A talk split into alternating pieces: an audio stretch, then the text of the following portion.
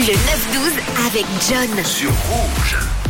Alors tout à l'heure, on a un peu décrypté l'expression avoir la frite. On a appris qu'elle venait euh, de 1920 où la frite était considérée comme un aliment nourrissant et énergisant. Mais qu'en est-il en 2023 Sais-tu ce qu'il m'a dit? Je vois vos messages et ça va. Vous aimez la friture, mais vous n'en êtes pas gaga non plus. Un juste milieu, comme euh, nous a écrit Ange sur le WhatsApp. Tout est poison, rien n'est poison, c'est la dose qui fait le poison. Merci pour ton message, Ange. Donc avec modération, j'ai l'impression.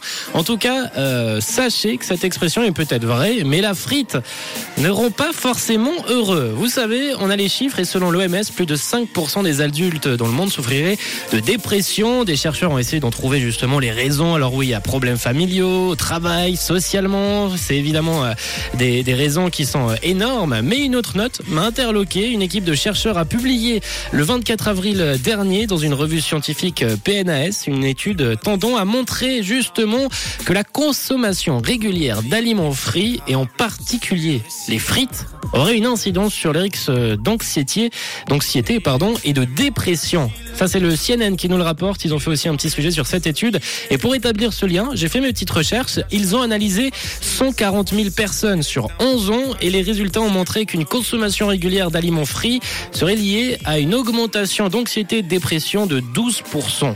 C'est énorme quand même. Hein Donc maintenant, vous le savez, une étude non plus pas safe à 100%, mais si ce matin, je vous ai euh, évité de manger à l'un des 5 McDo de Lausanne, eh bien j'en suis heureux. En plus, il y a même plus de potatoes. Et ça, pour le coup, c'est vraiment nul. Rouge.